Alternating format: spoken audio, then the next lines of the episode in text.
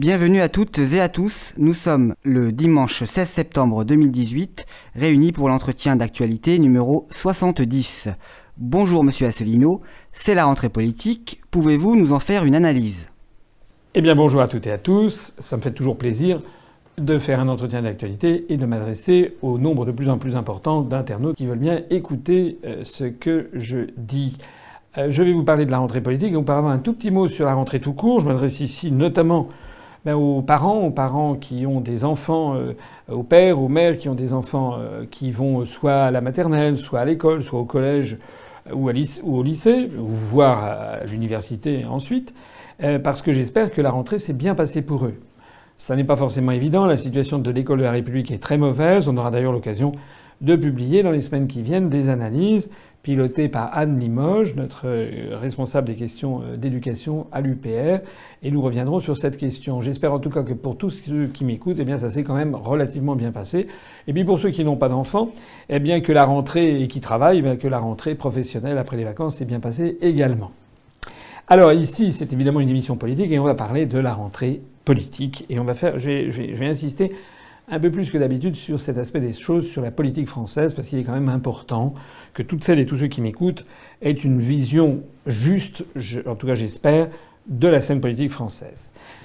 Il y a 15 ans, 10 ans encore, euh, au moment de l'été, de la fin du mois d'août, début septembre, il y avait ce qu'on appelait les universités des partis politiques. Donc il y avait les partis politiques se réunissaient avec plusieurs euh, centaines, parfois plusieurs milliers, euh, à la grande époque du Parti socialiste par exemple, voire plus d'une dizaine ou vingtaine de milliers de personnes qui a participé à ce qu'on appelait un peu pompeusement peut-être une université, c'est-à-dire en général ça se tenait en province, ça se tenait en général pas dans une grande ville, mais plutôt dans un endroit un petit peu, bucolique.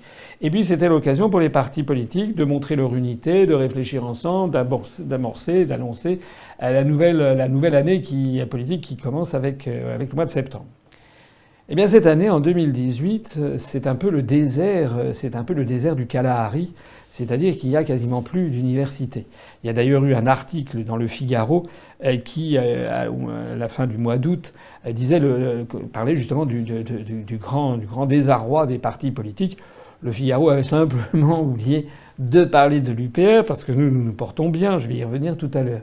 Mais de fait, la situation est, mauvaise et c'est un peu un jeu de chamboule-tout auquel je vous, je vous convie. Alors, à tout seigneur, tout honneur, le mouvement politique du président de la République, de M. Macron, la République en marche. Alors, est-ce que la République en marche a fait une université d'été ou a annoncé une université d'automne, pas du tout. En fait, ils ne font rien. Alors, si les choses n'étaient pas aussi tragiques, ça serait vraiment comique. Et j'ai trouvé alors un, commentaire de cette affaire, le fait que la République en marche ne fasse pas du tout d'université, et quelque chose qui est quand même assez croquignolet que j'ai trouvé dans le Huffington Post. Écoutez bien ce qu'on lit sur le site internet du Huffington Post pour réexpliquer pourquoi le mouvement politique du président de la République est inexistant. Voilà ce qu'ils disent. Ils disent La République en marche assume le choix de n'organiser ni rendez-vous de fin d'été, ni de campus d'automne. Alors ça, je trouve ça formidable. Vous savez que le mot, le verbe assumer fait désormais partie du vocabulaire macronien. En fait, assumer, ça veut dire justement ne pas assumer. C'est-à-dire, quelqu'un, on vole à l'étalage et dit j'assume. Ah bon, alors très bien, si vous assumez, un chapeau bas, nous n'avons plus rien à dire, vous pouvez vous, pouvez, vous pouvez vous retirer. Rappelez-vous que c'est exactement ce qu'avait dit Macron lorsque, au plus fort de la tempête de l'affaire Benalla, quoique cette affaire ressurgit maintenant, mais au plus fort de la tempête de l'affaire Benalla, M. Macron avait refusé d'aller s'expliquer devant les, les parlementaires. Il avait réuni ces affidés, les, parlementaires de En Marche, justement, je crois que c'était à la Maison de l'Amérique latine à Paris, euh, et euh, il avait dit, voilà, euh, j'assume, et s'ils ne sont pas contents, qu'ils viennent me chercher. Il avait d'ailleurs jeté de l'huile sur le feu. Dans le vocabulaire de Macron, ça veut dire que ça veut dire très exactement le verbe assumer. je n'ai aucune explication à vous donner et terminer, changer de sujet.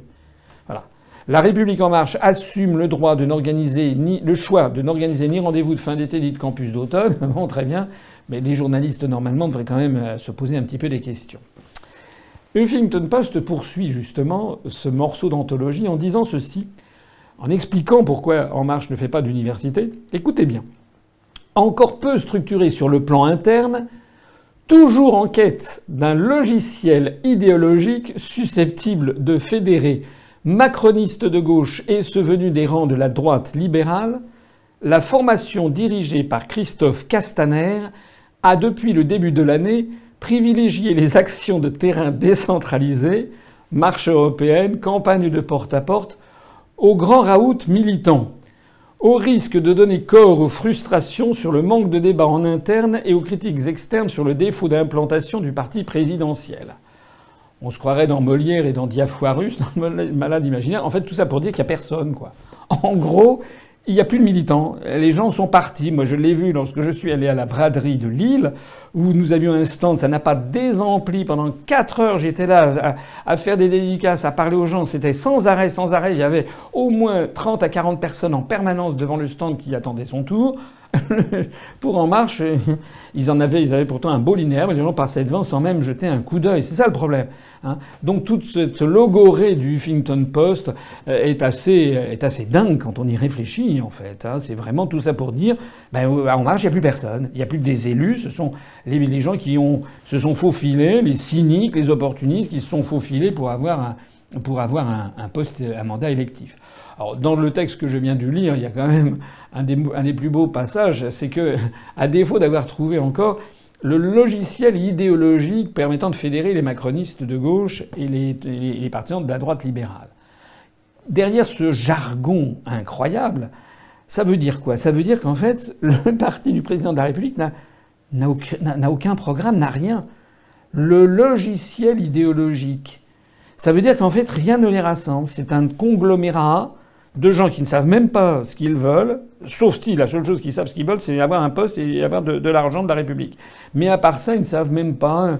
Tout ça est une espèce d'ectoplasme absolument mou. Il n'y a aucune ligne directrice. On le voit bien d'ailleurs, et c'est le, drame de, de En Marche.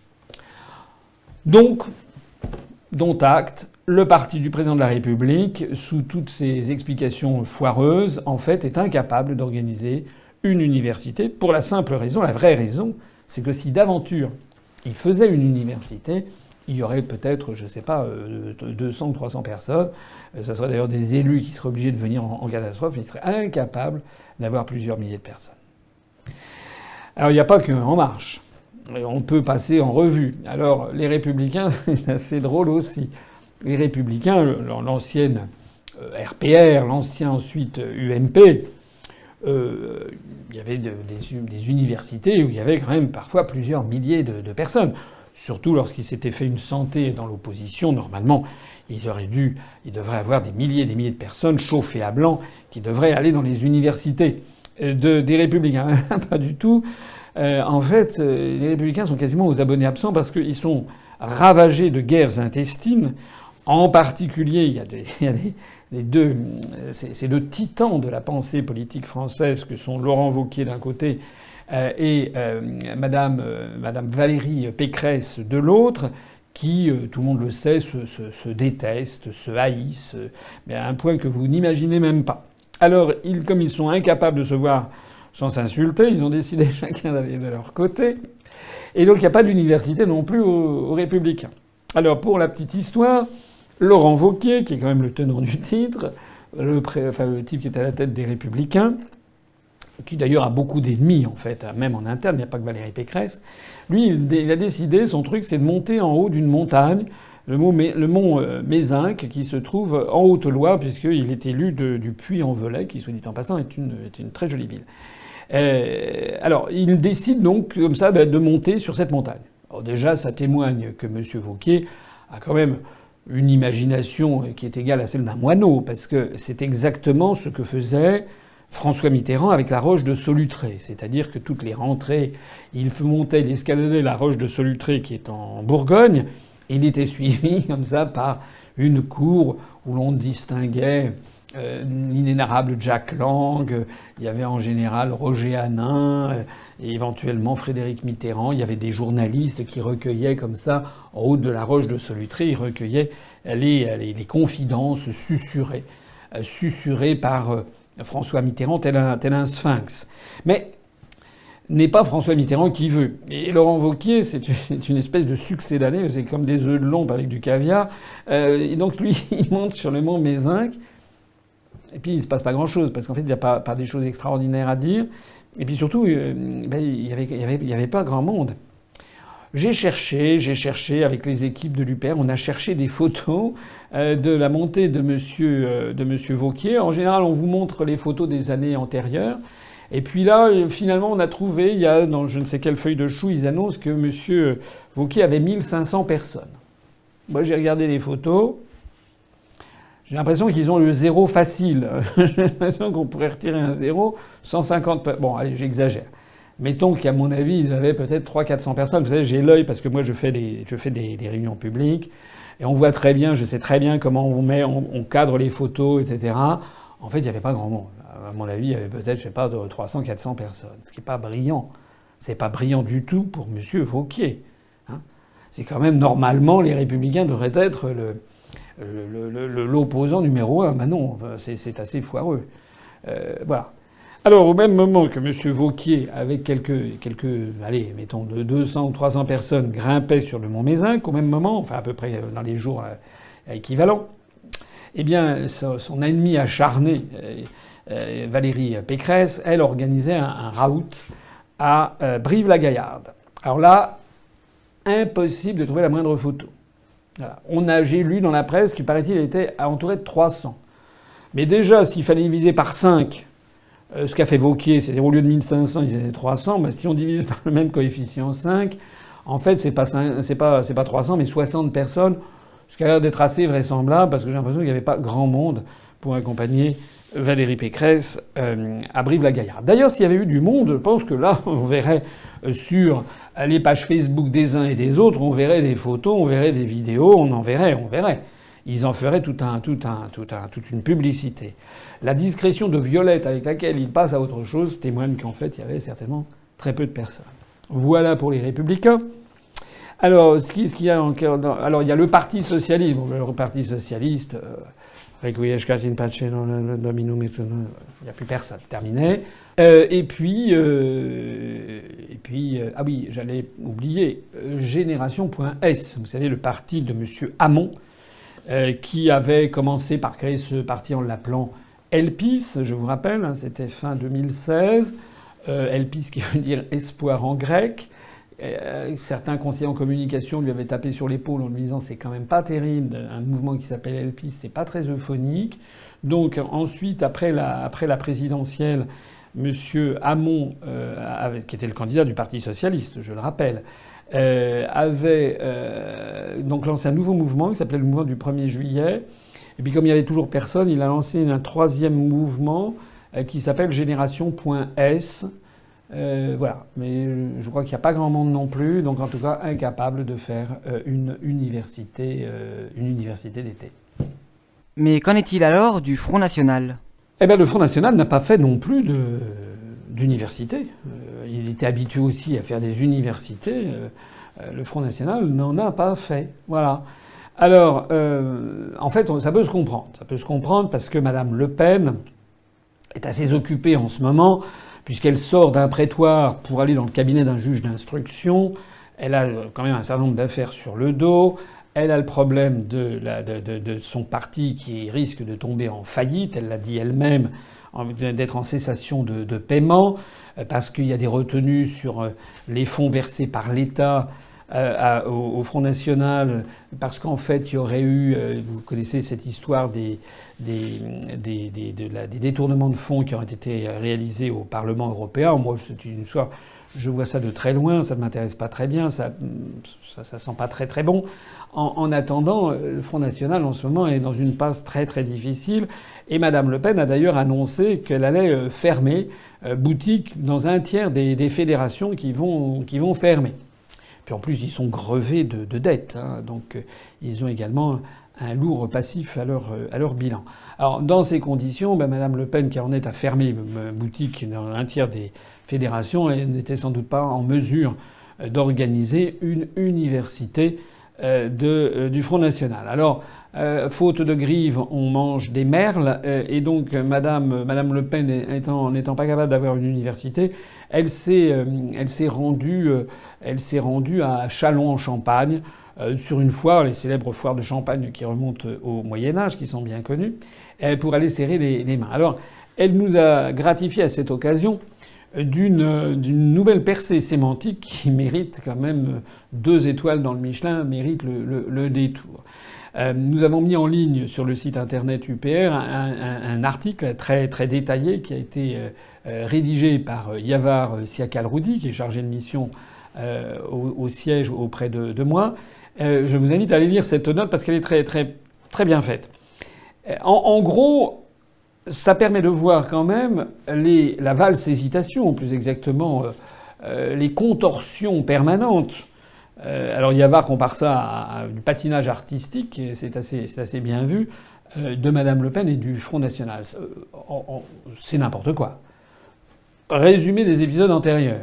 Le 19 avril 2017, sur RMC, donc on était avant le premier tour de la présidentielle, Madame Le Pen dit à la radio, l'euro va mourir, il faut envisager le retour à nos monnaies nationales. Bon, alors déjà, il faut envisager, ça ne veut pas dire grand-chose, mais enfin pour un certain nombre de personnes qui écoutent ça de façon un petit peu hâtive et, sans porter trop d'attention, ils se disent tiens, Madame Le Pen veut sortir de l'euro. C'est ce que disait la presse à l'époque. Sauf moi, j'expliquais pendant la campagne présidentielle que le Front National n'avait jamais voulu sortir ni de l'Union européenne ni de l'euro. Pourtant, Dieu sait si les journalistes m'étaient tombés dessus en disant que je prétendument je disais la même chose que Madame Le Pen. Donc ça, c'était donc le 19 avril. Et puis voilà que le 30 avril 2017, sitôt passé le premier tour, Madame Le Pen avait fait d'un seul coup une, volte-face complète, en tout cas en apparence pour les journalistes, puisqu'elle avait dit Je pense que l'on peut parfaitement conserver l'euro comme monnaie commune.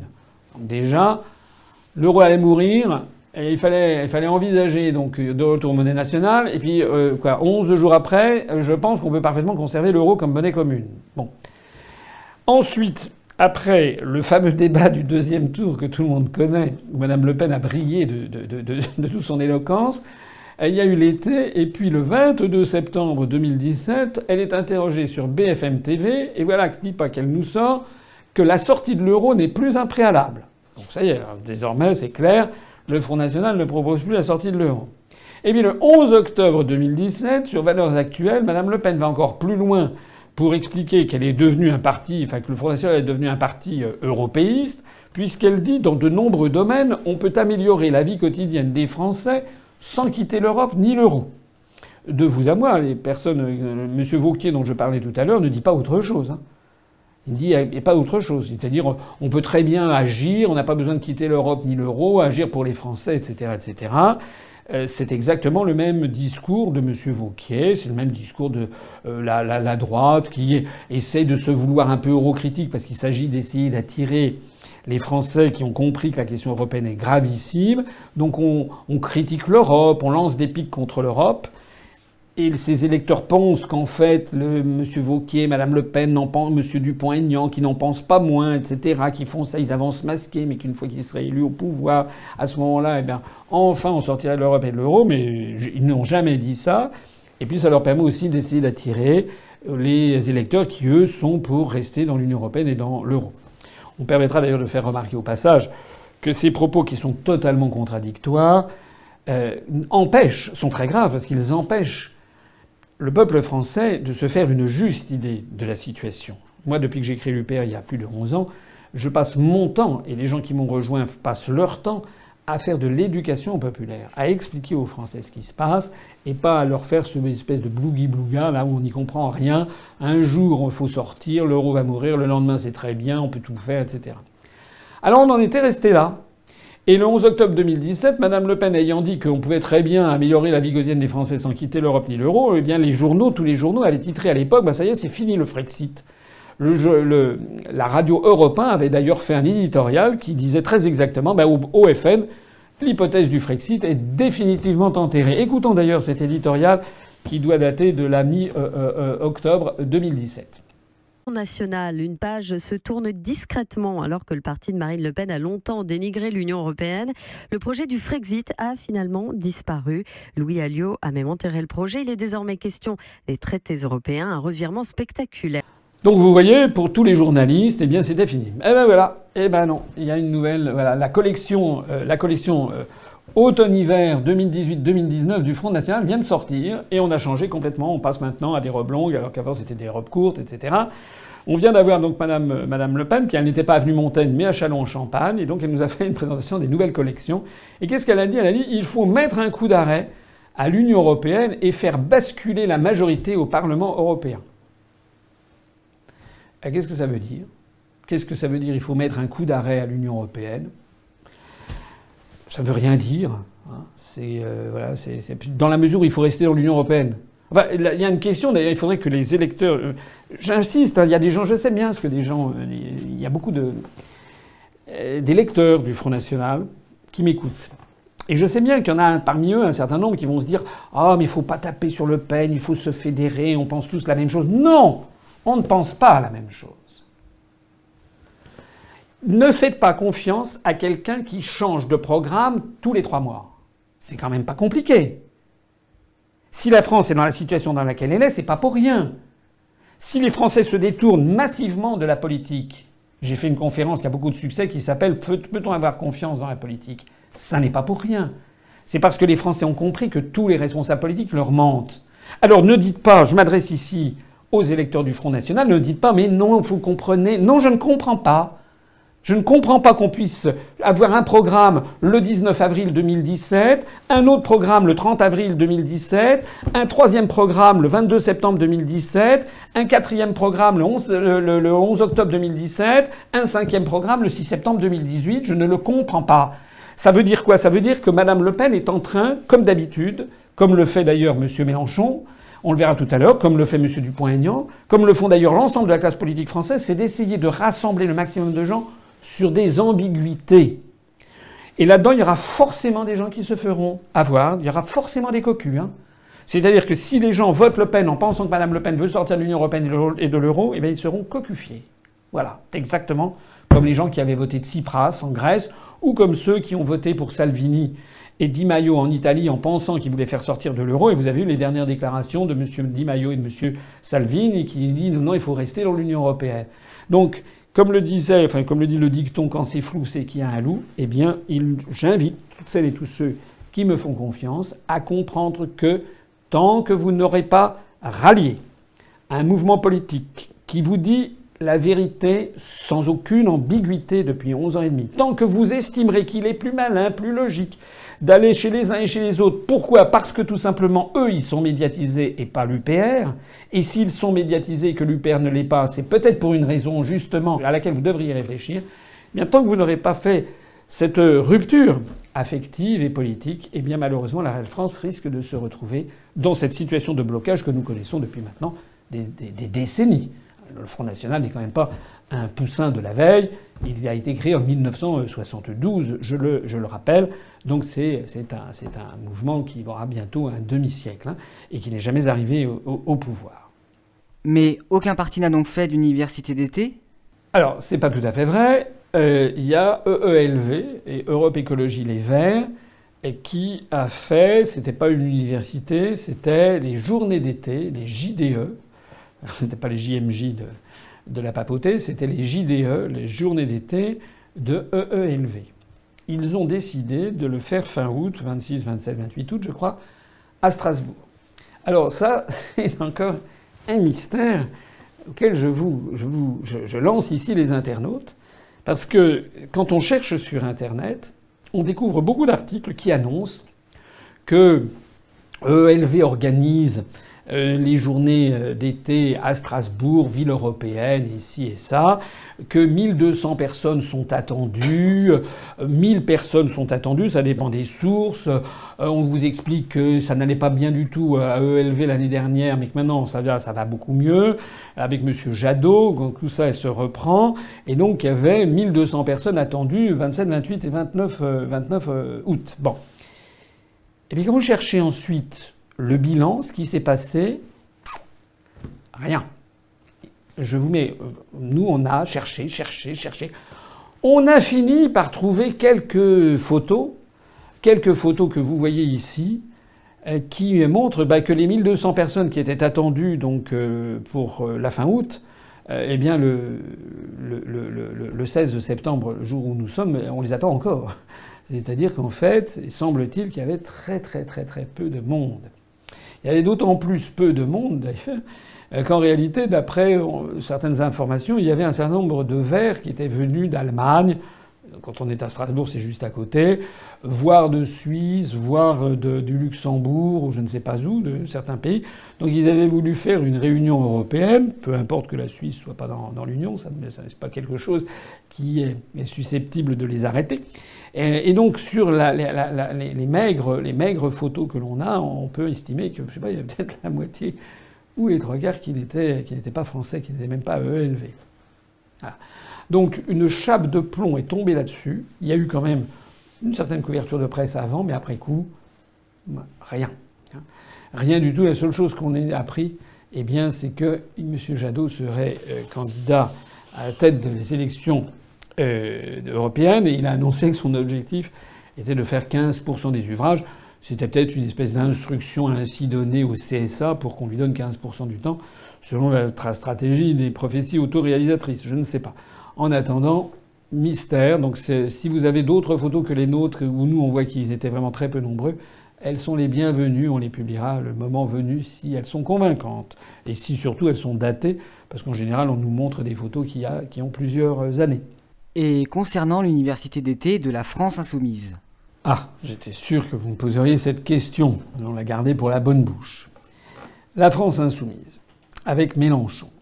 En fait, l'honnêteté, intellectuel, et moi j'essaie toujours d'être honnête intellectuellement, oblige à dire que la seule, pour l'instant, parce que nous, nous n'avons pas encore fait notre université, elle arrive. Mais la seule université un peu comparable à ce qui existait il y a, il y a 10 ou 15 ans a été faite par la France insoumise à Marseille. Marseille, c'est la terre de Mélenchon, il en est l'élu, il en est député. Donc on était obligé de dire que là, il y a eu du monde. La France insoumise annonce 3500 personnes. C'est peut-être un petit peu beaucoup, ils ont peut-être eu une tendance à un arrondi, mais enfin, il y avait certainement un certain nombre de centaines de personnes. Ils ont très probablement dépassé les, 2000 personnes, 2000, je ne sais pas. Donc, euh, je ne vais pas les compter. Donc, c'est quand même, il y avait quand même du monde, incontestablement. Alors, qu'est-ce qu'on peut dire de cette université? Ben D'abord, il y a une curiosité. C'est que M. Mélenchon avait invité à cette université non seulement des élus de la France insoumise, c'est bien le moins, a également des élus de gauche, je crois, du Parti communiste, euh, de l'extrême gauche, du Parti socialiste. Il a fait d'ailleurs des déclarations énamourées en direction du Parti socialiste. Mais la curiosité venait du fait que par ailleurs, il avait aussi invité des députés euh, du mouvement Les Républicains de M. Vauquier. Donc certains des députés, plutôt que d'être avec Mme Pécresse à Brive-la-Gaillarde dans le petit club de, 50 ou 60 personnes où ils étaient, plutôt que de grimper à la montagne euh, à côté du Puy-en-Velay avec M. Vauquier, eh bien certains de ces députés étaient allés à l'université de M. Mélenchon à Marseille. Pourquoi pas? Ce que je trouve quand même notable, c'est que M. Mélenchon ne nous a pas invités. Alors c'est vrai que je ne suis pas député, mais je suis quand même le président fondateur d'un parti politique qui compte sacrément sur la scène, en tout cas sur la scène Internet, euh, comme je le rappellerai tout à l'heure. Et me semble-t-il que nous avons suffisamment parmi nos adhérents, d'anciens adhérents de la France insoumise, euh, pour que M. Mélenchon ait peut-être pu avoir l'idée de nous inviter. Ça n'a pas été le cas. En revanche, il a bien accueilli les députés républicains, qui sont donc des libéraux, des ultralibéraux. Quand même. Quand même. Euh, et ces députés républicains, qui ont quand même comme patron le Vauquier, rappelons-le, et qui ne veulent absolument pas sortir de l'Union européenne ni de l'euro, et qui euh, qui approuvent globalement euh, le démantèlement des services publics, les privatisations généralisées. D'ailleurs, en général, les républicains demandent plus. Ils trouvent que M. Macron lambine sur ces questions. Donc c'est sur ce gens-là que M. Mélenchon a, a convié. Et comme ils sont venus à cette université, il a eu c'est assez drôle. Il les a qualifiés de courageux. Il a dit que c'était courageux d'être venus. Et je le cite, il a dit alors que nous sommes si contaminants et que tout le monde le sait. Donc M. Mélenchon a pris la pose euh, de l'opposant numéro un, celui qui serait pestiféré, euh, pestiféré, sauf que il est en permanence dans les, médias et, qu'il euh, peut faire venir à lui des quantités de, députés. Il y a eu des ateliers, tout ça s'est bien passé. Il y a eu surtout un discours le samedi 25 août à Marseille. Monsieur Mélenchon a fait un discours au vitriol contre le président de la République, contre Macron. Il a dit notamment textuellement ceci Monsieur Macron n'existe pas, il est juste le petit copiste de la Commission européenne et de Madame Merkel. Je, suis tout à fait d'accord avec cette, cette, analyse, soit dit en passant. Disons que je l'ai largement dit, et certainement au moins autant, voire davantage que M. Mélenchon. Et M. Mélenchon a poursuivi en disant on va envoyer un commando, un commando de combat au Parlement européen. Il a même dit qu'il allait faire des élections européennes un, rassemblement de tous les anti-Macron. Déjà, il nous a oubliés. Bon. Mais déjà, il a oublié, donc c'est un rassemblement de tous les anti-Macron, c'est la raison pour laquelle il avait invité les députés des Républicains.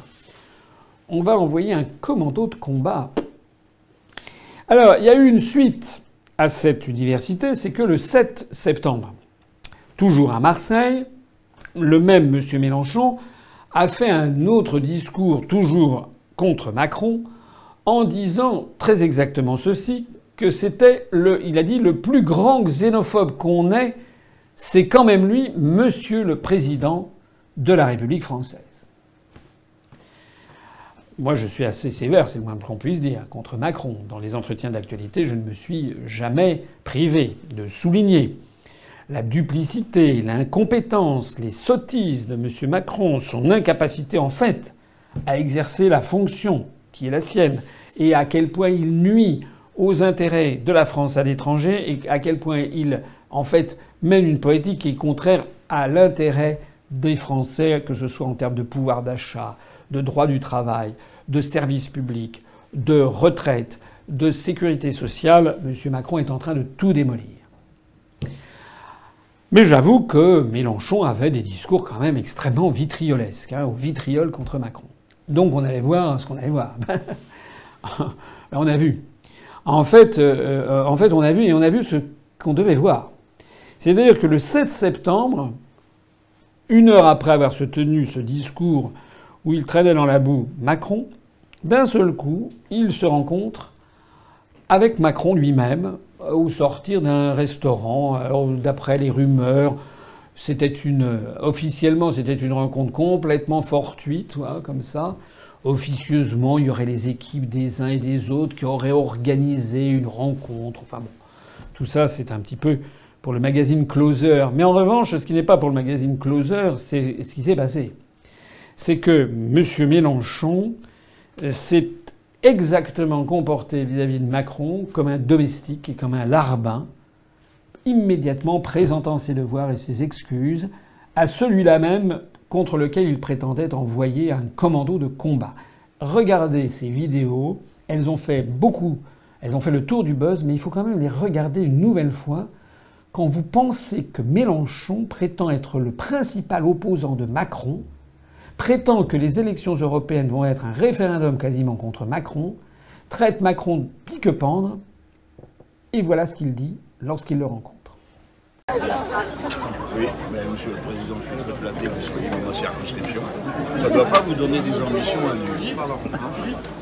La terre de la confrontation, c'est Marseille pour vous deux finalement?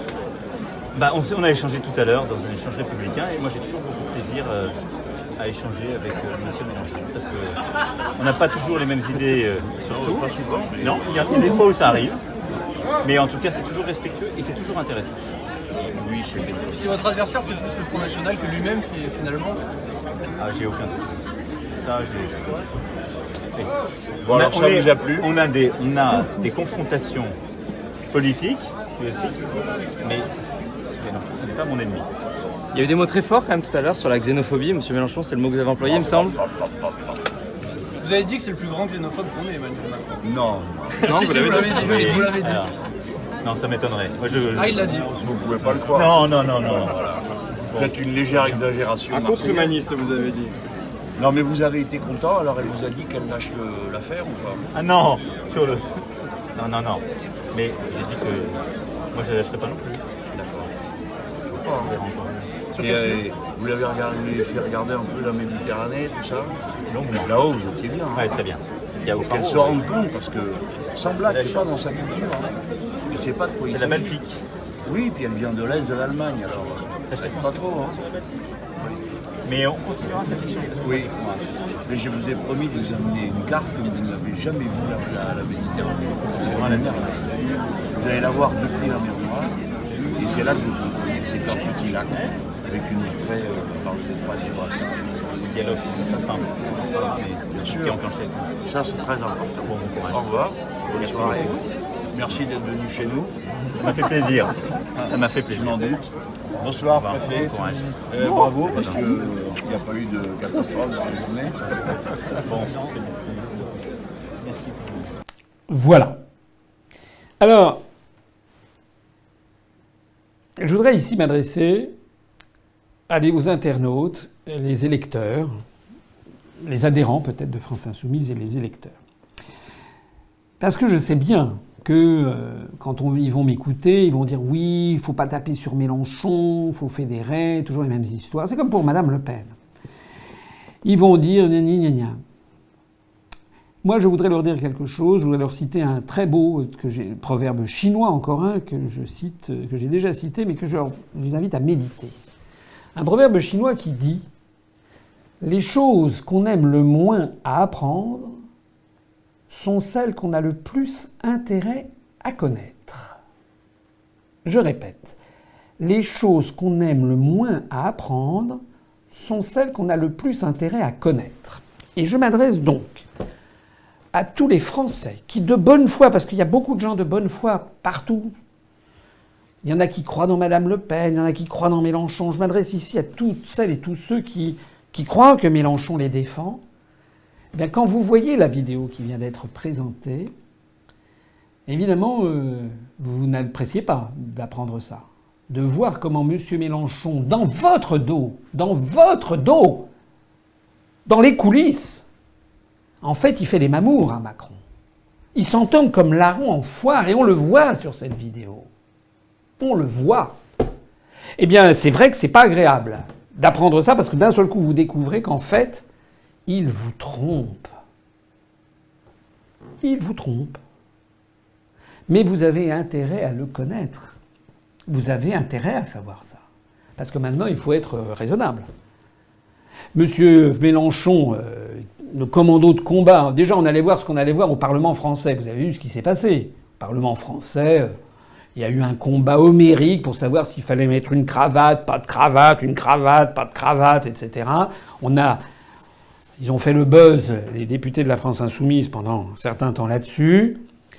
Euh, Après ça, c'était je sais plus quoi, il y avait un scandale, je crois que M. Mélenchon était venu avec un, avec un panier à salade, enfin des trucs comme ça. Bon, Monsieur Mélenchon et la France insoumise, depuis qu'ils ont un groupe à l'Assemblée nationale, est-ce que vous les avez entendus une seule fois, une seule fois, parler de l'article 63 du traité sur le fonctionnement de l'Union européenne qui organise la libre circulation des mouvements de capitaux et que c'est à cause de ça qu'il y a les délocalisations Jamais. Est-ce que vous avez entendu M. Mélenchon et les députés de la France insoumise expliquer qu'il est impossible de changer les traités européens de façon substantielle puisque l'article 48 de- du traité de l'Union européenne impose l'unanimité des États membres Jamais. Est-ce que vous avez entendu euh, M. Mélenchon expliquer que euh, si M. Macron euh, privatise à outrance les services publics, si euh, démolit le droit euh, du euh, travail, euh, même s'il fait le prélèvement à la source, nous nous avons montré que le prélèvement à la source découle aussi, comme les, décisions précédentes, découle aussi des grandes orientations des politiques économiques fixées par la Commission européenne en vertu de l'article 121. Monsieur Mélenchon veut faire des élections européennes de 2019 un référendum contre Macron. Mais il s'entend comme larron en foire avec Macron. Il est là pour voler aux Français le vrai sujet de l'élection européenne de l'année prochaine, c'est-à-dire l'appartenance de la France à l'Union européenne et à l'euro. Il veut focaliser l'intérêt des mécontents vers euh, quelque chose qui n'a pas grand intérêt, qui est simplement le gouverneur de la province France actuelle, qui s'appelle M. Macron et qui obéit à l'oligarchie euro-atlantiste qui pilote la France depuis Bruxelles, depuis Francfort et depuis Washington. Nous, ce que nous voulons, c'est couper ces liens. Lui, il veut simplement vous proposer de changer, de changer le commandant de bord d'un avion qui a déjà sa route tracée. C'est pour ça que je m'adresse avec beaucoup de sympathie à tous les adhérents, tous les électeurs, tous les sympathisants de la France insoumise, en leur disant ne me tapez pas dessus, ça sert à rien, moi je suis là, c'est vrai que ce que je vous dis n'est pas agréable, mais c'est pas moi qui vous le dis. C'est la situation qui n'est pas agréable, et c'est pas moi qui ai tourné cette vidéo, c'est des gens qui sont dans l'entourage de M. Mélenchon qui commencent à avoir la puce à l'oreille. Il est bien temps de voir à quel point ils se font berner. Avant de terminer d'ailleurs sur ce propos, je voudrais appeler M. Mélenchon puisqu'il est courageux, paraît-il, puisqu'il a salué le courage des députés les républicains, eh bien moi je lui demande d'être courageux à M. Mélenchon. Je lui demande aujourd'hui de débattre en face à face avec moi, dans le lieu de son choix, par exemple ici, dans ce studio, par exemple en venant à l'université de l'UPR, par exemple en allant dans un grand média national. Monsieur Mélenchon, je vous invite à ce que nous débattions tous les deux devant le peuple français et en particulier devant les catégories sociales qui souffrent de la politique européenne, qui souffrent de la politique antisociale qui nous est dictée par notre appartenance à l'euro. Et je veux que nous en débattent, mais pas, pas un truc avec des formules à l'emporte-pièce, pas un truc qui dure 5 secondes ou 3 minutes, pas un truc où chacun répond de son côté à des journalistes asservis. Non, un débat entre hommes, un débat viril où on sera tous les deux en face à face il y aura un modérateur, mais de toute façon, j'ai vu que vous êtes un homme du monde, puisque vous parliez au président de la République avec des, avec des formules de style, c'est quasiment votre excellence, euh, daigne bien comprendre que ça n'était qu'une exagération marseillaise. Donc j'imagine que vous ferez pareil avec moi, vous resterez poli, je resterai très poli. Je veux que nous débattions devant les Français. Alors, cap ou pas cap, monsieur Mélenchon? Et justement alors, au sujet de l'UPR, eh ben, au sujet du PR, je viens d'en toucher un tout petit mot. Euh, effectivement, nous allons tenir notre université. J'en ai déjà parlé dans un entretien d'actualité antérieur. Je rappelle que c'est le samedi 27 et le dimanche 28 octobre à Valère, près d'Azel Rideau. Donc je renouvelle l'invitation que je viens de formuler à M. Mélenchon. Je l'invite. Et c'est pas pour rire, je viens, ils viennent. Nous, on aura, je ne sais pas combien on aura de personnes, mais l'année dernière, on avait 1100 personnes. Je pense que cette année, on aura 1200, 1500 personnes. S'il y avait des journalistes qui euh, nous suivaient, ils diraient 1500 personnes sont attendues. Mais euh, malheureusement, euh, pour l'instant, les journalistes, lorsque Madame, lorsque Madame Pécresse réunit 60 personnes à Brive-la-Gaillarde, on y a droit à des commentaires généreux. J'ai vu les deux trois photos que j'ai cru voir sur la montée de Monsieur Vauquier en haut du Mont Mézin, qui avait, d'après les photos que j'ai vues, il y avait plus de journalistes que de, personnes présentes. Euh, nous, euh, malheureusement, euh, on est souvent, on est souvent tout simplement, personne ne parle de, ce que l'on fait. Je pense qu'il y aura du monde. Je pense même, j'ai même, même la conviction qu'il y aura plus de monde que l'année dernière. Je pense qu'on sera certainement pas très loin des 1400 ou 1500 personnes cette année, parce que nous aurons des choses tout à fait intéressantes lors de cette université d'automne. En particulier, si M. Mélenchon daignait venir, on serait encore, évidemment, euh, il y aurait certainement plus de monde. Maintenant, si M. Mélenchon n'est pas disponible ce jour-là, eh bien, on trouvera un autre moment pour organiser ce débat. Il ne va quand même pas se défiler. Du moins, je l'espère. S'agissant de l'UPR, à part cette université d'automne, sur laquelle on va revenir de plus en plus au cours des semaines qui viennent, j'espère que le maximum d'entre vous déjà a bloqué son week-end, parce que ça sera vraiment, ça vaudra vraiment la peine. Euh, à part ça, bien, qu'est-ce qui se passe pour l'UPR ben, Pour l'UPR, nous, on a, euh, au cours de, l'été, euh, j'ai pris quelques congés, mais j'ai continué à faire des, vidéos. notre, il se trouve que l'audience des vidéos que je produis, qui sont produites sur notre site upr.fr et sur notre chaîne YouTube UPR officiel, mais aussi les, les entretiens que j'ai que j'ai donnés à RT France notamment un entretien le 24 juillet sur l'affaire Benalla, a atteint quand même 193 000 vues, c'est-à-dire aucun responsable politique français n'avait fait depuis la création de RT France un pareil score. Et actuellement, eh bien, les entretiens d'actualité, euh, au bout d'une dizaine de jours, dépassent les 100 000 vues. C'était le cas de l'entretien 69. Au bout de 9 jours, on en était à 102 000 vues. Euh, il, y a des entretiens, un entretien que j'ai fait à la, fin juillet qui en est à 142 000 vues au moment même où je parle. Eh bien ça, ce sont des scores. Alors je ne dis pas que c'est 10 millions de vues, bien entendu. Mais ça n'est pas non plus 140 vues ni 1400 vues. Hein. Quand on a 142 000 vues pour un entretien d'actualité sur notre chaîne Hyper YouTube, ça commence à faire beaucoup. Ça veut dire qu'on intéresse de plus en plus les gens. Ça veut dire, et je le vois bien d'ailleurs, la notoriété du mouvement ne cesse de s'accroître. Ça veut dire quelque chose. Ça veut d'autant plus dire quelque chose que si on regarde objectivement, allez regarder les scores que font sur Internet pour leurs entretiens les autres responsables politiques, vous verrez qu'ils sont loin derrière. C'est-à-dire que je suis euh, j'ai le plaisir, euh, je ne vais pas pleurer, j'ai le plaisir de constater que les entretiens qui sont enregistrés, comme celui-ci par exemple, eh bien, en moyenne, sont, euh, obtenus une audience nettement supérieure à ce que c'était il y a encore six mois, même après la présidentielle, et que ces entretiens ne cessent de gagner en notoriété, et que, en fait, eh ce sont les plus fortes audiences de tous les responsables politiques français la situation devient donc démentielle si on y réfléchit. C'est-à-dire que nous avons en France un parti politique qui est l'UPR. On va bientôt franchir les 31 900 adhérents et donc bientôt les 32 000 adhérents. On a eu une augmentation du nombre d'adhérents non à jour de cotisation parce qu'un certain nombre de personnes qui avaient adhéré l'année dernière n'ont pas encore renouvelé leur cotisation. Donc on doit être quelque chose comme 22 ou 23 000 adhérents à jour de cotisation. Je lance ici un appel à ceux qui n'ont pas renouvelé leur cotisation, tout simplement parce vous ne me voyez plus à la télé. Je ne suis pas mort, je suis là et bien là, et l'UPR se développe, à verser leur cotisation.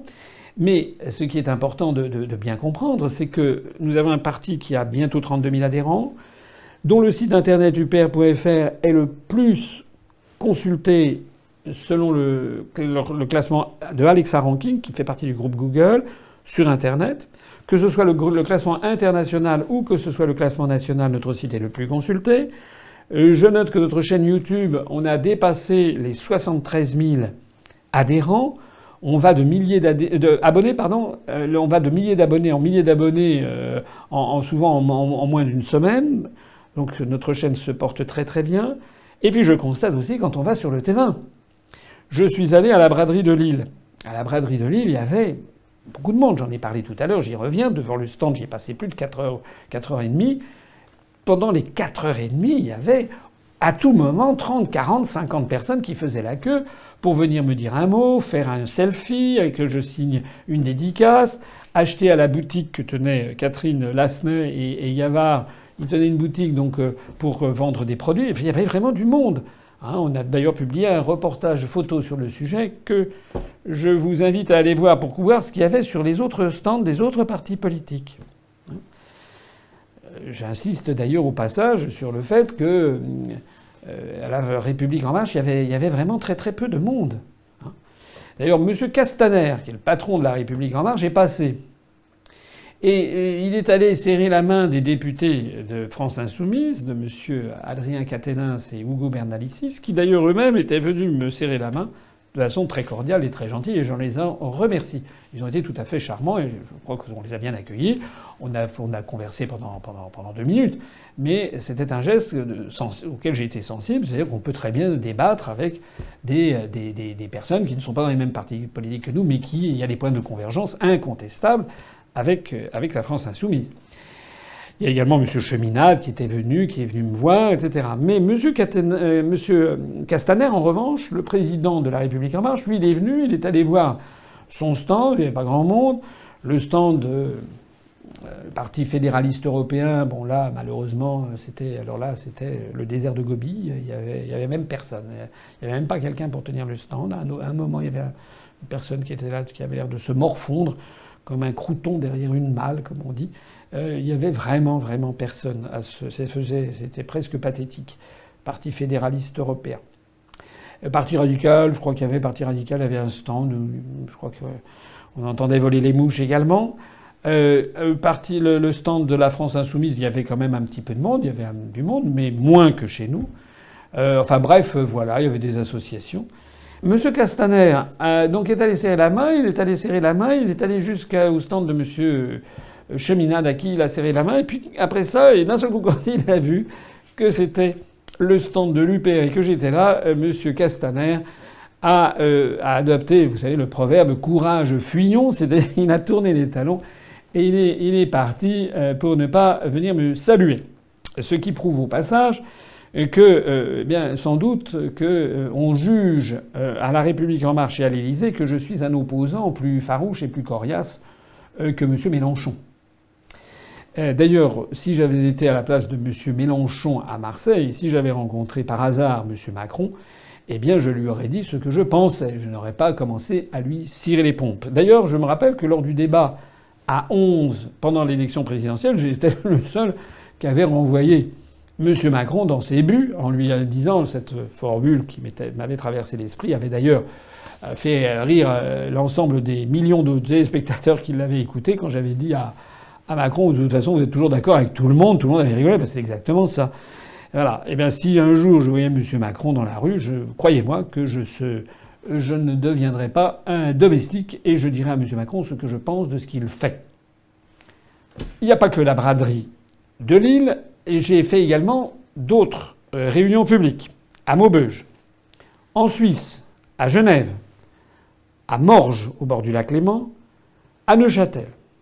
Et Charles-Henri Gallois a fait euh, une réunion publique euh, hier, donc samedi 15 septembre, à Bordeaux. Eh bien, dans toutes ces réunions publiques, on a quand même eu beaucoup de monde. Beaucoup de monde, entre 120, 130 et 150 personnes. Donc moi en, Suisse, il y avait salle comble. Les gens étaient assis parce que c'était des salles de 100 personnes.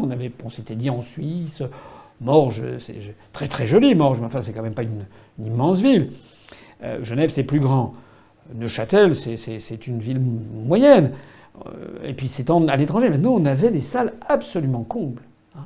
Donc voilà ce qui se passe pour euh, l'UPR. Et j'ajoute, s'agissant de la Suisse, eh bien que j'ai eu droit à une couverture médiatique. Le journal Le Temps, qui est un journal suisse, de Suisse romande, qui est un peu l'équivalent pour la Suisse du journal Le Monde, eh bien son correspondant à Paris, qui d'ailleurs est hébergé dans les locaux du journal Le Monde, euh, M. Richard Verly, eh bien je l'ai vu quelques jours avant de partir pour la Suisse.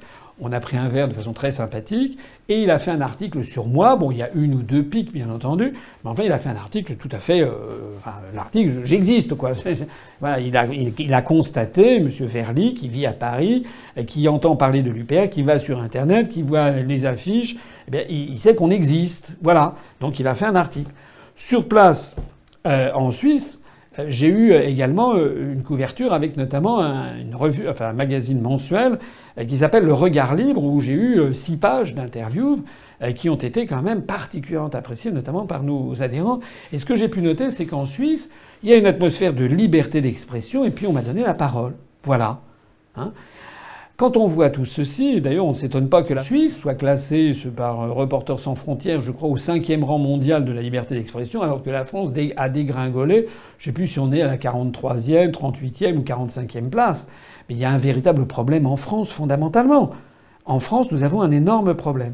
C'est-à-dire que dès que vous n'êtes pas, dès que vous n'obéissez pas à la politique euh, euh, euh, officielle, hein, avec l'européisme, la, soumission à Washington, à la Banque centrale européenne, à la Commission de Bruxelles, dans le meilleur des cas, vous êtes pestiféré, dans le pire des cas, vous êtes impitoyablement ignoré la France est un, pays où la liberté d'expression, en réalité, n'existe plus vraiment, du moins dans les grands médias. Alors je sais qu'il y a des gens qui disent ah oui, mais vous n'êtes pas en prison. Euh, encore heureux que je ne sois pas en prison pour opinion.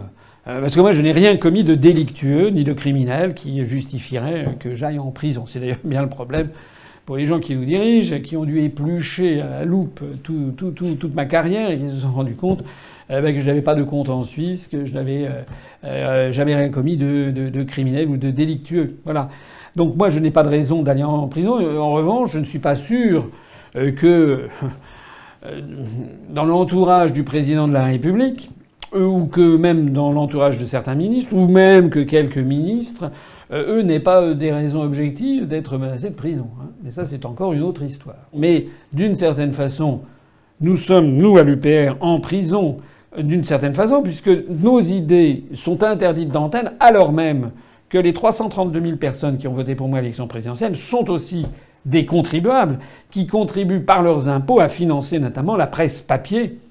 Quand je pense que aucun grand journal français, à l'exception du Parisien qui m'a accordé une petite, un petit entretien pendant l'élection présidentielle, mais qui était assez réduit, qui n'avait pas la teneur, la hauteur de vue de la revue, de la revue Le Regard Libre Suisse, à part ça, aucun journal français ne m'a accordé depuis 11 ans et demi ce que m'a accordé cette revue suisse. Un entretien d'ailleurs, je me permets de souligner, où je ne sois pas, où ça ne commence pas d'emblée par des attaques systématiques, puisque dans les grands médias français, très souvent, on l'a vu pendant la présidentielle, en plus de ça, d'abord j'ai très très peu de temps de parole, mais quand je suis invité, on n'a pas affaire, je n'ai pas affaire en général à des journalistes qui veulent sincèrement me, faire exprimer ma pensée pour que sincèrement les auditeurs, les téléspectateurs ou les lecteurs se fassent une opinion de ce que je dis et de mes analyses et qui sont inchangées depuis bientôt 12 ans. Non, leur objectif n'est pas là, leur objectif est de me dénigrer. Leur objectif n'est pas de faire ressortir la vérité, leur objectif est de, me dénigrer, de m'attaquer, complotiste, et ci et ça, sans que j'ai la possibilité de me défendre. La Suisse, le voyage en Suisse nous a donné quand même un formidable coup d'espoir sous un, certain angle, c'est-à-dire que nous avons un pays juste frontalier de la France qui n'est pas dans l'Union européenne, qui se porte extrêmement bien. C'est l'un des pays les plus riches du monde, notamment par habitant, où il y a une forte industrie, une agriculture non négligeable, une forte industrie agroalimentaire, avec euh, des grands groupes comme Nestlé, où vous avez euh, une industrie chimique, une industrie euh, mécanique, une industrie horlogère, le tourisme, enfin bref un pays de cocagne qui est beaucoup plus petit que nous, qui ne vit pas dans l'Union, qui n'est pas dans l'Union européenne et qui se porte très bien, et où la liberté d'expression est très supérieure à ce qu'elle est en France. Et en plus de cela, il y a aussi la poursuite de, de nouvelles affaires. Qu'avez-vous à en dire? Eh bien oui, il y a encore des affaires. Enfin, on n'est pas au courant de tout, mais il y a quand même une affaire dont j'avais pas parlé. Ça, c'est, il faut quand même le citer. Euh, ce sont quand même ces démêlés que euh, la ministre de la Culture, Madame Nissen, euh, qui a été euh, naguère à la tête d'une maison d'édition qui s'appelle Actes Sud, qui d'ailleurs est une bonne maison d'édition, elle a quand même un certain nombre de dossiers sur le dos qui sont pas très très agréables. Euh, d'après ce que j'ai cru comprendre, il y avait eu des travaux très importants qui avaient été faits au siège de cet Acte Sud il y a, un certain nombre d'années. Ces travaux, enfin vous savez, n'importe qui qui a fait des travaux chez soi ou a fortiori des travaux d'urbanisme ou des travaux dans des de construction de, euh, d'aménagement d'immeubles ou de maisons, eh ben, il faut faire des déclarations de travaux, c'est une évidence. Ben, ces travaux euh, n'avaient fait l'objet d'aucune déclaration. Donc, euh, alors ça, elle a ça sur le dos, c'est un peu un détail, mais pas tout à fait quand même. Ça fait quand même. C'est vrai qu'elle n'était pas ministre, mais ça fait quand même pas très très bon genre, quoi, d'avoir ça. le, préfet, toutes les autorités avaient exigé, c'est seulement au bout de six ans, son mari et Madame Nissen ont mis six ans à régulariser cette affaire, c'est quand même pas, très bon. Et une deuxième affaire qui est sortie, c'est que la maison Actes Sud, justement, avait été financée euh, par euh, le, centre de, soutien à la littérature, au livre, enfin, et avec des subventions, et Madame Nissen, étant ministre de la Culture, se retrouvait jugée partie. Il y avait donc un conflit d'intérêts évident. Madame Nissen aurait dû dès le début dire attendez, attendez, moi je ne peux pas m'occuper de ça parce que sinon on va dire Là aussi, ça a traîné plus d'une année avant que finalement on lui retire dans ses compétences euh, ce genre de subvention aux éditeurs. Euh, normalement, elle aurait dû faire ça dès sa nomination. Elle aurait dû dire attention. Voilà, il faut faire, faut faire toujours attention. Bon. Euh, deuxième petite affaire. Puis troisième petite affaire, c'est qu'on a appris que, alors là, c'est récemment, c'est que euh, dans les locaux de Actes Sud à Paris, euh, ben, ils ont fait des travaux sur 150 mètres carrés supplémentaires pour agrandir, ce qui est quand même pas rien. Et là aussi, toujours sans déclaration de travaux, ce qui tombe sous le coup de la loi. Alors c'est quand même incroyable compte tenu du passif de Madame Nissen euh, il y a, du côté d'Aix-en-Provence, je crois, il y, a, six ans.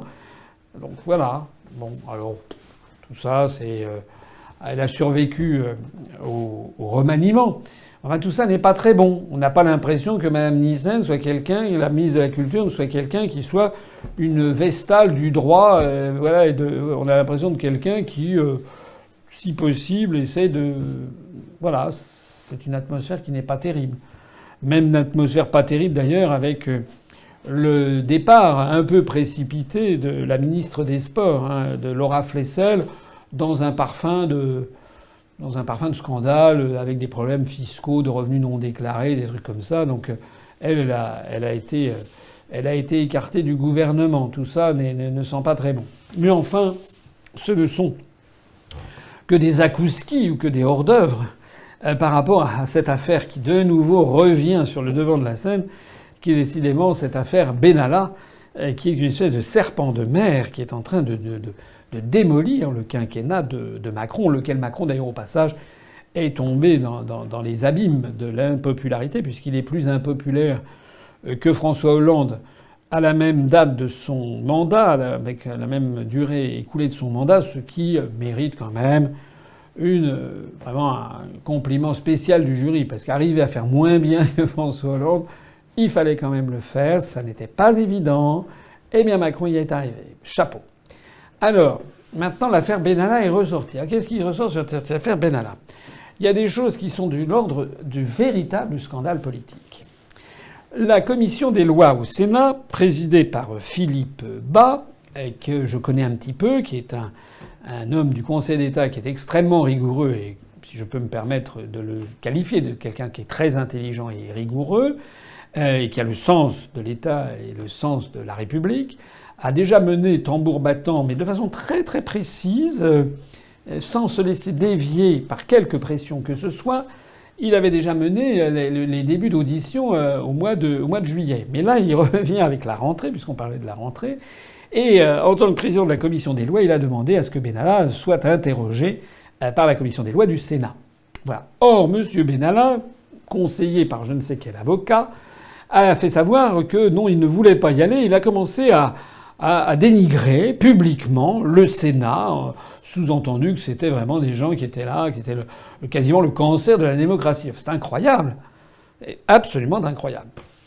M. Benalla, qui, était à sans droit ni titre, en usurpant des qualités de fonctionnaire que de policier qu'il n'avait pas, euh, en, en, en prenant des, des décisions qu'il n'avait pas le droit de prendre, qui n'avait même pas été nommé par un arrêté, il n'y a aucun arrêté au journal officiel qui l'avait nommé à la présidence de la République, au cabinet de la présidence de la République. M. Benalla, qui a fait euh, des actes délictueux, euh, vous connaissez toute cette affaire, le voilà maintenant qui jette le discrédit sur l'ensemble du Sénat. Mais on croit rêver. On croit rêver. Alors le plus extraordinaire de ça, c'est que M. Castaner, le président de En Marche, celui-là même qui a expliqué que ils n'avaient pas encore le logiciel idéologique approprié pour pouvoir organiser une université. Monsieur Castaner, celui-là même qui est allé serrer les mains des responsables politiques qui étaient présents à la braderie de Lille, sauf que lorsqu'il m'a vu, il a pris ses jambes à son cou, il est parti dans l'autre sens parce qu'il avait sans doute peur de me rencontrer. Eh bien, Monsieur Castaner, là, il est monté au créneau, enfin, il a été interrogé euh, sur les médias. Ne, nous, trompons pas. C'est un courage très relatif lorsque l'on arrive avec des, gardes du corps dans une radio, une télévision amie où des gens sont là pour vous donner le micro.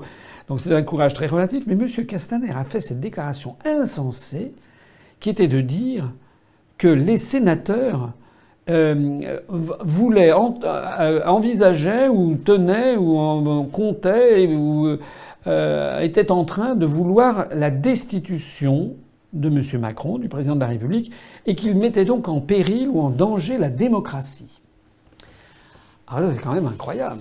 C'est quand même incroyable parce que M. Castaner, je le rappelle à M. Castaner, qu'il y a un article dans la Constitution française, qui est l'article 68, auquel j'ai fait référence personnellement à deux reprises lorsque j'étais en, en, train, en Polynésie, lorsque j'étais allé soutenir notre liste en Polynésie française, j'avais fait une déclaration au moment où M. Macron avait déclenché des attaques illégales au regard du droit international, risquant de nous entraîner dans un conflit planétaire contre la Syrie, j'avais déjà demandé que les députés et les sénateurs se saisissent de cet article 68 pour entamer la procédure de destitution de Macron. Et puis la deuxième fois que j'en ai parlé, c'est au moment de l'affaire Benalla, justement, où j'ai demandé que les députés et les sénateurs se saisissent de cet article 68. Eh bien, pour M. Castaner, à l'évidence, les sénateurs n'auraient pas le droit. Je rappelle que l'article 68 de la Constitution prévoit que lorsque le président de la République a une conduite qui est manifestement incompatible avec l'exercice de sa fonction, ce qui est bien le cas avec l'affaire Benalla quand même, eh bien, les députés et les sénateurs peuvent lancer la procédure de destitution qui commence par voter dans les mêmes termes dans les deux assemblées, à l'initiative de l'une ou de l'autre des assemblées, de voter la constitution d'une haute cour qui serait amenée à convoquer le président de la République et à l'écouter pour ensuite faire un jugement. Vous voyez, c'est quand même une procédure très longue. Et ça n'est d'ailleurs pas parce que on lancerait cette procédure qu'il y aurait immédiatement destitution. Je l'avais expliqué dans un entretien antérieur. J'avais d'ailleurs expliqué que nous nous demandions le lancement de cet article 68 parce que c'était la seule et unique façon pour les parlementaires d'obtenir que M. Macron vienne rendre des comptes devant la représentation nationale. C'est la seule et unique façon. Je l'avais dit lorsque M. Macron avait dit qu'il vienne me chercher. J'avais dit, ben, il y a une façon d'aller le chercher, en effet, juridique. C'est que les députés et les sénateurs lancent par l'article 68 la procédure de la haute cour pour forcer M. Macron à venir s'expliquer. Ça n'avait pas été suivi des faits, mais peut-être certains au Sénat ont peut-être eu l'idée, en lisant notre communiqué de presse, parce que nous sommes très lus, se sont peut-être dit, mais finalement, euh, c'est Asselineau qui a raison. Si on veut vraiment écouter M. Macron, il n'y a pas 50 solutions, il n'y en a qu'une. C'est de lancer l'article 68, c'est-à-dire la haute cour. Alors évidemment, à l'Assemblée nationale, où il y a une écrasante majorité de En Marche, la probabilité que cette euh, procédure puisse être lancée est égale à, epsilon, pour ne pas dire égale à zéro. Mais au Sénat, où M. Macron n'a pas une majorité pour lui, la procédure pourrait être lancée. Alors bien entendu, si la procédure était lancée par les sénateurs, d'abord il faudrait qu'elle soit votée, et qu'elle soit votée à une majorité qualifiée, je crois, des trois cinquièmes, mais elle ne serait pas votée de la même façon à l'Assemblée nationale, elle serait certainement rejetée à l'Assemblée nationale, et donc la procédure s'arrêterait. C'est tout. Mais au moins, il y aurait eu le début de la procédure. Et c'est ça, en fait, qui fait très peur à M. Castaner. Et naturellement, pas seulement à M. Castaner, aux gens qui sont au-dessus c'est-à-dire à Macron lui-même. M. Macron n'a pas très envie de rester dans l'histoire comme le premier président de la République française contre lequel une partie de la représentation nationale aurait commencé à lancer la procédure de destitution de la constitution de la haute cour. Mais ne déplaise à M. Castaner, c'est parfaitement constitutionnel. Et ce sont les propos de M. Castaner lui-même qui sont très inquiétants pour la démocratie. Monsieur Castaner, je m'adresse à vous. Que faites-vous de l'article 68 de la Constitution? Vous considérez que M. Macron est au-dessus des lois Que nous sommes revenus à l'ancien régime et que donc euh, il faut faire embastiller les parlementaires qui ne plaisent pas à sa gracieuse majesté, enfin à sa majesté plus exactement, qui ne plaisent pas à sa majesté. C'est ça, monsieur, euh, Castaner, la votre conception de la République? Tout ceci est extrêmement inquiétant. C'est le nouveau rebondissement de l'affaire Benalla. Il y a un rebondissement qui est moins inquiétant pour la démocratie, mais qui est aussi désolant d'une certaine façon et misérable, c'est qu'on a appris ces jours-ci que l'Élysée venait de lancer une boutique de produits. Voilà, une boutique de produits. Et si j'en parle dans l'affaire Benalla, c'est que c'est justement, paraît-il, M. Benalla qui aurait été en charge de créer cette boutique de l'Élysée. Alors, quand on voit cette histoire, ça aussi on se pince, on se dit mais c'est pas vrai. M. Macron les collectionne. Enfin, ne sont que bêtises sur sottise, sur imbécilité, sur ineptie. M. Macron lance une boutique de produits dérivés, comme on dit. Mais nous, nous avons à l'UPR une boutique de produits dérivés avec le logo de l'UPR parce que nous, nous avons besoin d'argent, parce que nous ne dépendons pas ni des banques, nous avons zéro euro d'emprunt bancaire, nous n'avons aucune valise de billets venant de l'émir du Qatar ou de Vladimir Poutine ou de je ne sais pas qui. Nous n'avons aucun argent public. Et puis nous sommes un parti politique. Mais l'Élysée. L'Élysée, c'est la majesté de l'État. Alors voilà que l'Élysée ouvre une boutique avec des produits dérivés comme si c'était en fait un musée. Comme si c'était le musée du Louvre qui, qui vendait une reproduction de la Vénus de Milo en résine euh, ou bien une espèce de carte postale avec la Joconde. Ça n'est pas raisonnable. Ça veut dire que c'est M. Macron délibérément est en train de muséifier, de faire, de, de faire comme si l'Élysée déjà n'était plus, comme si ça n'existait plus, comme le château de Versailles, c'est-à-dire le pouvoir acquis, ce qui est d'ailleurs le cas. En fait, M. Macron agit exactement pour que les Français, de façon inconsciente, commencent à percevoir que l'Élysée, c'est terminé, c'est devenu un musée qui vend des objets souvenirs. J'ajoute que par ailleurs, le choix des, produits euh, est à tomber à la renverse. Euh, parmi les fournisseurs de l'Élysée, il y a une société française qui est très bien par ailleurs, mais enfin qui s'appelle, alors c'est marqué sur le site de l'Élysée, euh, le slip français. Bon. Quand même. Je ne suis pas sûr, par exemple, qu'à Buckingham Palace, il y a des produits dérivés où on voit, je sais pas, la, petite culotte de la reine. Enfin, il y a, quand même une décence à avoir. Il y a également euh, sur cette boutique en ligne, d'après ce qu'on a vu, un autre scandale qui est apparu, c'est qu'il y avait des mugs, comme on dit, c'est-à-dire des espèces de shops dans lesquels on met du thé, du café ou du chocolat, que toutes les personnes qui travaillent souvent vers 11 h du matin dans les bureaux, souvent on se fait un petit café, etc., ou un, thé. Et donc les, employés, un peu partout en France, ou pas seulement les employés, les artisans, etc., tout le monde aime bien avoir ça à sa shop. Donc il y a des shops qui sont sortis sur l'Elysée et c'était marqué porcelaine de Limoges. C'était marqué dessus. Sauf que c'était faux. C'était une fake news. C'était même pire qu'une fake news. C'est en fait une contrefaçon qui est punie par la loi. Puisqu'on s'est aperçu que ces, en fait, ces, shops n'étaient pas fabriqués dans l'indication géographique stricte euh, qui protège justement la porcelaine de Limoges, qui est à Limoges, en Haute-Vienne. Donc il y a un périmètre géographique. Or, ces shops, prétendument, étaient fabriqués à Toulouse et en Dordogne. Donc déjà, ça n'était pas. Et puis alors, il y a un nouveau scandale dans le scandale. Alors là, on est en pleine actualité. Évidemment, tout ça va être rapidement étouffé, mais quand même, euh, il paraîtrait même que, euh, même que peut-être elle ne serait même pas faite en France et que peut-être elle viendrait de Chine. Je ne reproche pas à l'Élysée. Nous, dans notre boutique UPR, on vend certains produits euh, qui sont fabriqués en Chine. On essaie de vendre le maximum de produits qui sont fabriqués en France. Malheureusement, en général, ils sont plus chers. Et malheureusement, il y a des cas où les produits ne sont pas, euh, ne, sont pas disponibles en France. Donc là, effectivement, on se, produit, on se procure des produits à l'étranger. D'ailleurs, sur notre boutique, nous avons tous les produits qui sont fabriqués en France, comme par exemple cette épinglette, eh bien, sont totalement fabriqués en France et en Alsace d'ailleurs. Et là, on le signale. mais là, vendre comme une shop porcelaine de Limoges, une shop qui non seulement n'est pas de l'indication Limoges, donc c'est déjà de la contrefaçon, mais peut-être fabriquée en Chine, on est quand même en plein, on est en plein scandale. Le scandale d'ailleurs ne s'arrête pas là parce que nous, nous on a une shop que je vous présente, voilà, qui est ici, que nous vendons sur notre boutique 10 euros. On fait à peu près 4 euros de marge. C'est pas beaucoup, hein.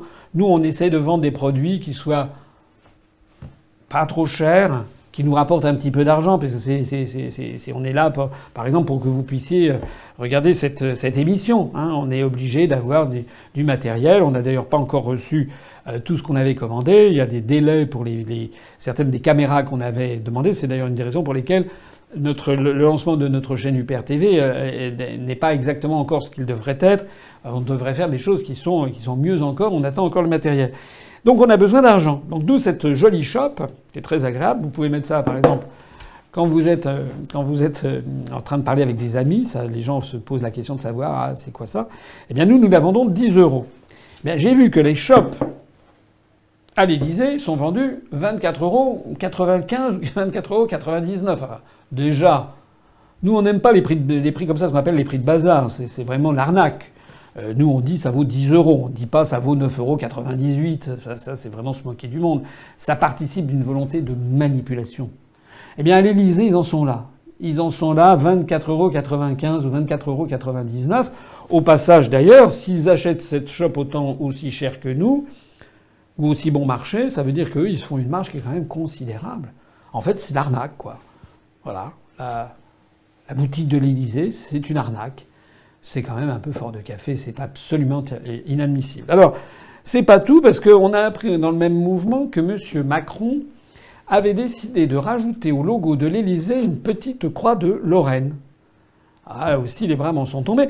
Franchement, c'est pas uniquement moi, on est nombreux maintenant à se poser la question de savoir, je pense que, peut-être pas M. Macron, mais peut-être que Madame Macron, Brigitte, euh, quand elle s'ennuie le soir, peut-être qu'elle va sur notre site et elle va fureter sur notre boutique, ou alors c'est peut-être Benalla, je ne sais pas.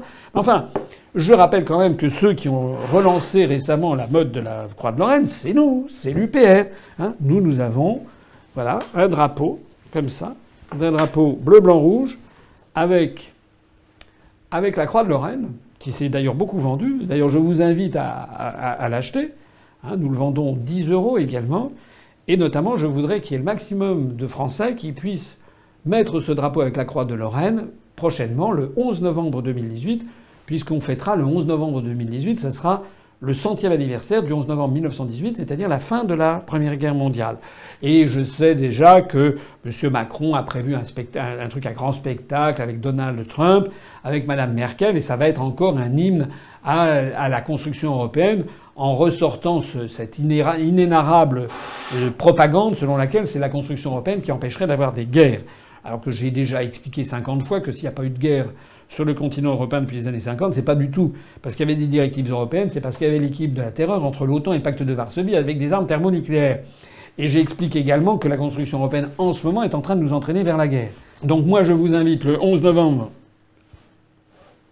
2018, je vais vous le mettre à l'endroit parce qu'il est à l'endroit pour moi, le voilà pour vous, le 11 novembre 2018, a célébré le centième anniversaire en pavoisant euh, eh bien, vos appartements, vos maisons, mettant ça à la fenêtre. Voilà. Dans, le même temps, d'ailleurs, vous pouvez. je transforme ça en téléachat, mais maintenant, l'exemple venant d'en haut, j'imite le président de la République. D'ailleurs, je pense qu'un de ces jours, M. Macron va se mettre à faire lui-même la vente des produits euh, de l'Élysée. En même temps, vous pourrez acheter aussi notre euh, drapeau à nous, bleu, blanc, rouge également, cette fois-ci avec le rameau de l'olivier qui est celui de l'UPR. Vous pourrez donc pavoiser les deux à la fois. On fait d'ailleurs un, prix, euh, je crois, qui est de 18 euros pour les, deux drapeaux en même temps euh, sur notre boutique. Eh bien alors, est-ce que c'est pour ça? Je ne sais pas, mais d'un seul coup, M. Macron se met à ouvrir et M. Benalla se mettent à ouvrir une boutique. Ils se mettent à vendre des shops. Euh, ils se mettent à vendre euh, des, des enfin, à, prendre le logo de la, Croix de Lorraine. Euh, je pense que si ça se trouve, ils sont tout à fait intéressés. Ils passent peut-être beaucoup de temps à, regarder ce que nous faisons. Je ne sais pas. Je, ne sais pas si, si en attendant, pour clore sur ce sujet, je ne trouve pas décent ni digne que la résidence du chef de l'État, que la fonction suprême, se livre à ce mélange de muséification et de marchandisation. De la même façon qu'il ne serait pas normal que tel ou tel ministère, que par exemple le ministère de l'Intérieur commercialise des matraques, si vous voulez, euh, euh, en, plastique, euh, voilà, c'est dingue. On est dans le domaine du délire général.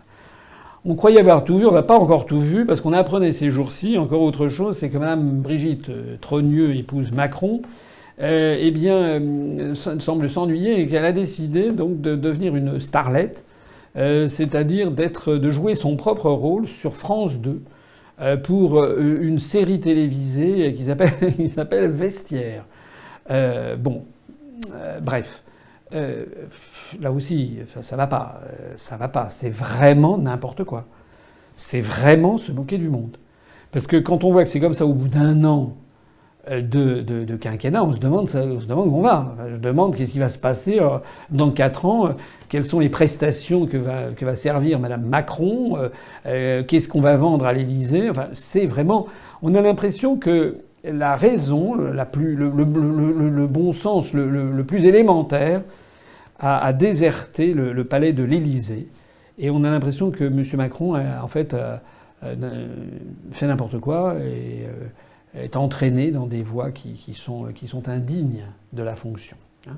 Ce que nous, nous ferons quand on arrivera euh, au pouvoir, euh, parmi les éléments essentiels, d'abord on restaurera l'autorité de l'État, comme l'avait fait Charles de Gaulle. Lorsque de Gaulle était arrivé au pouvoir en 1958, il avait ramassé la France qui était quasiment par terre avec la France de la 4ème République.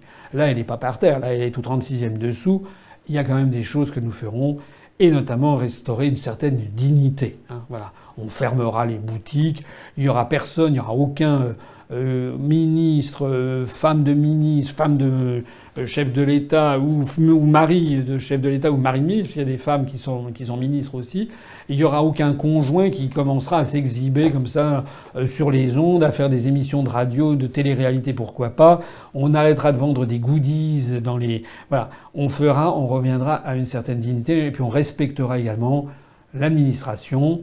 On ne fera pas, il n'y aura pas des gens qui auront des passe-droits. On respectera les ambassadeurs, on respectera les préfets, on respectera la hiérarchie policière, la hiérarchie de la gendarmerie, la hiérarchie militaire. On, ne chassera pas comme un malpropre le chef d'état-major des armées, etc., etc. On se comportera de la façon dont les Français ont besoin qu'un chef d'État se comporte, c'est-à-dire de la façon digne, conforme à celle qui doit être la fonction de président de la République française.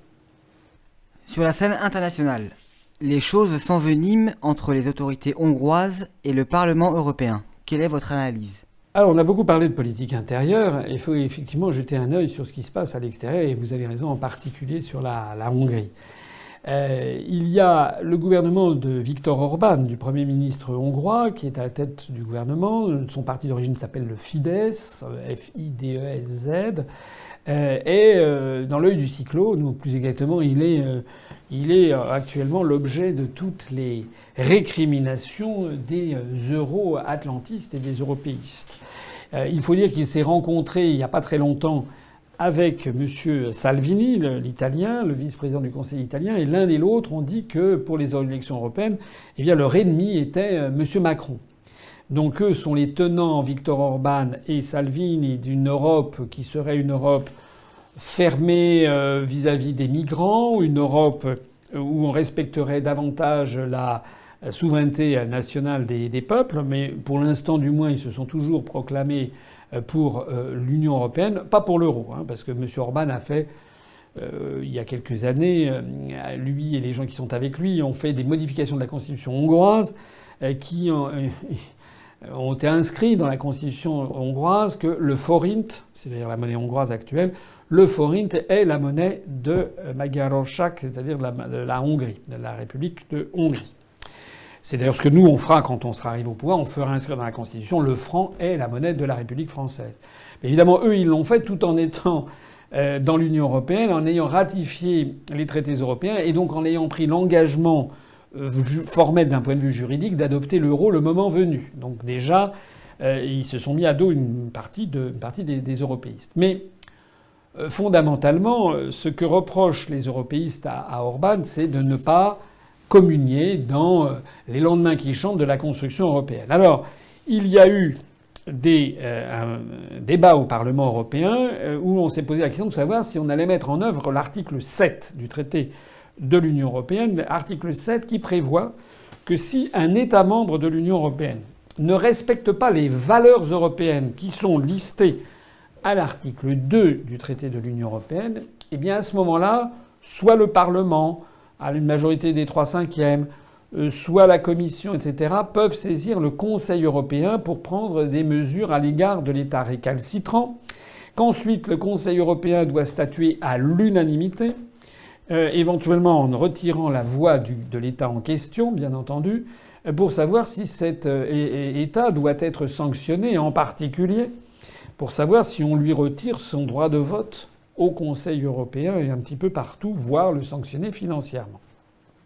Alors, cette histoire a fait que la, Pologne a déjà été, euh, il y a déjà une procédure qui a été lancée euh, il y a quelques mois contre la Pologne sur l'article 7, euh, parce que la Pologne, on lui reproche de ne pas respecter les valeurs de l'article 2 du traité de l'Union européenne qui prévoit que les pays de l'Union européenne respecte l'état de droit, la démocratie, le pluralisme, euh, les, comment dirais-je, euh, les droits de l'homme, l'égalité femmes-hommes, etc. Voilà, ça c'est ce que fixe l'article 2, la liberté.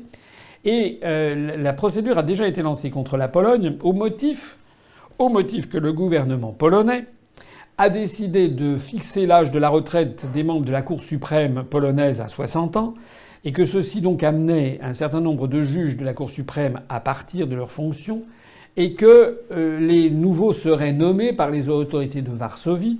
Et donc on a reproché aux autorités de Varsovie en fait de vouloir mettre au pas la Cour suprême euh, polonaise. Alors moi, j'avais déjà eu l'occasion de m'exprimer sur le sujet. Quand on regarde ça, les bras vous en tombent. Parce que, euh, qu'est-ce qui se passe en France? En France, notre Cour suprême à nous s'appelle le Conseil constitutionnel.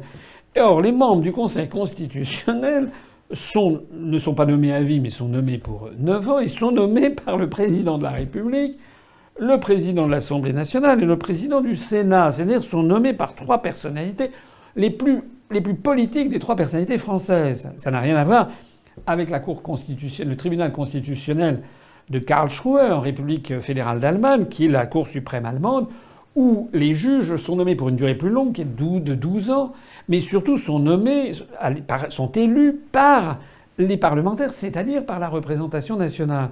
Donc nous-mêmes, nous devrions, si le gouvernement polonais est attaqué, la France devrait également être attaquée sur la composition de son conseil, de, son conseil constitutionnel. Je ferai d'ailleurs remarquer au passage que je crois avoir été l'un des rares, sinon le seul candidat à l'élection présidentielle l'année dernière, à avoir justement proposé une réforme de la composition du Conseil constitutionnel en, retirant au président de la République, au, premier, au président de l'Assemblée nationale et au président du Sénat leur pouvoir de nomination pour le confier justement aux assemblées. Ça, c'était sur la Pologne. Mais alors sur la Hongrie, c'est encore pire, si j'ose dire. J'ai lu sur les journaux, là, je vais citer un article de West France, qui va apparaître d'ailleurs sur votre écran. West France qui écrit Qu'est-ce qu'il reprochait à Orban? Et l'article de, de West France, écoutez bien ça, parce que franchement, c'est vraiment assez extraordinaire. Je cite l'article Il est reproché au gouvernement Orban d'avoir mis en place une réforme des médias et du système judiciaire qui pose problème du point de vue du pluralisme et de la séparation des pouvoirs. Non d'une pipe. Je rappelle qu'en France, le Conseil supérieur de l'audiovisuel, le président actuel, M. Schramek, qui est nommé par l'État, est l'ancien directeur de cabinet de Lionel Jospin. Je rappelle que M. Schramek, par ailleurs, est membre du Conseil d'État et que toutes les décisions du Conseil supérieur de l'audiovisuel, si on veut les attaquer, on est obligé de se pourvoir devant le Conseil d'État dont fait partie M. Schramek qui, a toutes ses amitiés. Je rappelle donc qu'en France, le système qui garantit le pluralisme est complètement vérolé. Qu'est-ce que l'on ne dirait pas si on, apprenait qu'en Russie, il y avait une autorité administrative chargée de faire respecter le pluralisme dans les médias, dont le président serait un intime de Vladimir Poutine. On hurlerait au scandale, d'ailleurs à juste titre. Mais alors en France? En France? J'ai rappelé tout à l'heure que notre mouvement politique actuellement est le premier mouvement en termes sur Internet, le site le plus consulté de tous les sites de tous les partis politiques français selon le classement Alexa Ranking, et que notre place ne cesse de s'améliorer, que nous créons de plus en plus la différence. Je rappelle que notre chaîne YouTube compte plus de 73 000 abonnés, ce qui fait de nous la deuxième chaîne d'un parti politique si on, euh, si on admet que la, la, chaîne qui a le plus d'abonnés, c'est celle de M. Mélenchon, mais les, les vues qu'il publie euh, font très peu de vues. C'est assez bizarre. Nous, on a à la fois 73 000 abonnés, mais en plus de ça, je l'expliquais tout à l'heure, nous battons des records d'audience et je suis actuellement, les entretiens que je fais, que ce soit ici, que ce soit sur RT France ou que ce soit dans tel ou tel média, en moyenne, en moyenne, c'est supérieur à tous les autres responsables politiques français. Je rappelle que j'ai été interrogé par des journaux internationaux. La Libre Belgique en Belgique, Le Temps de Suisse, Le Regard Libre de Suisse, le Matin de Suisse, L'Orient le Jour du Liban, Algérie patriotique, le Jedmin Jibao, c'est-à-dire le quotidien du peuple chinois. J'ai été interrogé également euh, par une grande revue qui s'appelle DV, une revue prestigieuse en, Russie. J'ai eu à m'exprimer devant des télévisions étrangères, Al-Mayadine au Liban. Euh, j'ai parlé devant la télévision de irakienne, télévision des Émirats arabes unis. J'ai été interrogé par des télévisions espagnoles. J'ai été interrogé il n'y a pas très longtemps par des journalistes japonais. Je n'ai rien depuis l'élection présidentielle, depuis le deuxième tour. J'ai été interrogé une seule fois sur Radio Monte Carlo et une fois sur Sud Radio. Et je n'ai plus jamais été invité, ni sur TF1, ni sur France 2, ni sur France 3, ni sur RTL, ni euh, sur Europe 1, ni sur France Inter, ni sur France Info, ni sur France Culture, etc. etc. Et c'est à M. Orban qu'on vient donner des leçons de pluralisme. Je rappelle que M. Macron a été élu à l'issue d'une escroquerie, d'une véritable manœuvre visant à estorquer l'approbation du peuple français. Selon le Conseil supérieur de l'audiovisuel lui-même, a posteriori, M. Macron a bénéficié de 28% du temps de parole quand j'ai eu 1%. Et M. Macron a eu le culot de reprocher lors de l'élection, la réélection de Maduro au Venezuela, M. Macron est allé donner des leçons de morale en disant c'est pas normal, au Venezuela, tous les candidats n'ont pas eu le même temps de parole. Alors je ne suis pas là pour défendre spécialement M. Orban, mais je suis là pour dire qu'il y a quand même quelque chose de pourri, de complètement pourri dans l'Union européenne. Je rappelle que M. Orban est de tous les dirigeants des 28 États membres de l'Union européenne celui qui est le plus, le mieux élu. Il est élu par je ne sais plus combien, 63, 65%, peut-être plus encore, des électeurs hongrois. Il fait un troisième mandat, il a le soutien de la population. Il a, une popularité, c'est comme M. Salvini, une énorme popularité dans leurs pays respectifs, alors que M. Macron, lui, est en train de creuser. Il a atteint le fond, il commence à creuser. Il a réussi ce tour de force de battre l'impopularité au bout de 15 mois qu'avait atteint M. Hollande. Eh bien, c'est quand même l'Union européenne qui fait, qui lance une procédure. Quand? Le Parlement européen va-t-il lancer une procédure article 7 contre la France? En faisant remarquer qu'en France, d'après Reporters sans frontières, la liberté d'expression est tombée en dessous de la 40e place. Quand l'Union européenne va-t-elle lancer une procédure article 7 contre la France? En faisant remarquer que des journalistes de grand renom, comme par exemple Frédéric Tadei, est obligé d'aller se faire embaucher par RT France Natacha Polony se fait embaucher par Marianne depuis que Marianne a été rachetée par un fonds tchèque. Quand est-ce que les Français vont pouvoir regarder en face le fait que nous n'avons plus de liberté d'expression réelle? Il suffit d'aller en Suisse quelques jours pour s'en rendre compte. Il n'y a plus d'expression, il n'y a plus de liberté d'expression réelle en France. Voilà ce que je voulais dire sur cette affaire. Sur l'affaire Orban comme sur l'affaire Salvini, de toute façon, cette procédure n'aboutira pas puisqu'il faut l'unanimité des États membres.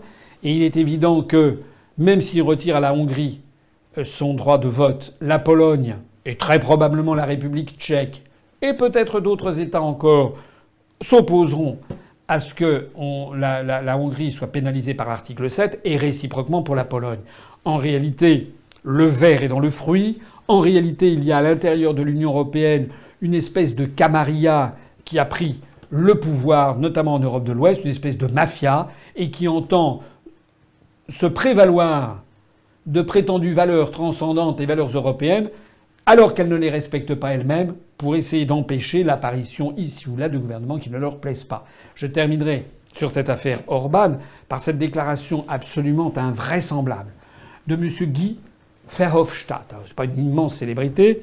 Guy Verhofstadt est un européiste, un ultra-européiste d'origine belge, enfin de nationalité belge. Et M. Guy Verhofstadt, d'ailleurs, a fait savoir qu'il avait passé une alliance avec Macron pour les élections européennes. Alors je ne sais pas jusqu'où va aller cette alliance, mais euh, rien n'empêcherait par exemple En Marche d'avoir une liste aux élections européennes avec Guy Verhofstadt en numéro 1 ou en numéro 2 derrière, numéro 3 peut-être derrière l'inénarrable Daniel Cohn-Bendit, qui y a eu des ballons d'essai qui ont été lancés pour savoir si on pouvait le nommer à la place de Nicolas Hulot. Ça a été un tel, un tel tollé des Français qui ne veulent surtout pour rien au monde voir ce monsieur euh, comme bête dite de nouveau, que finalement euh, Macron l'a remisé au placard pour quelque temps.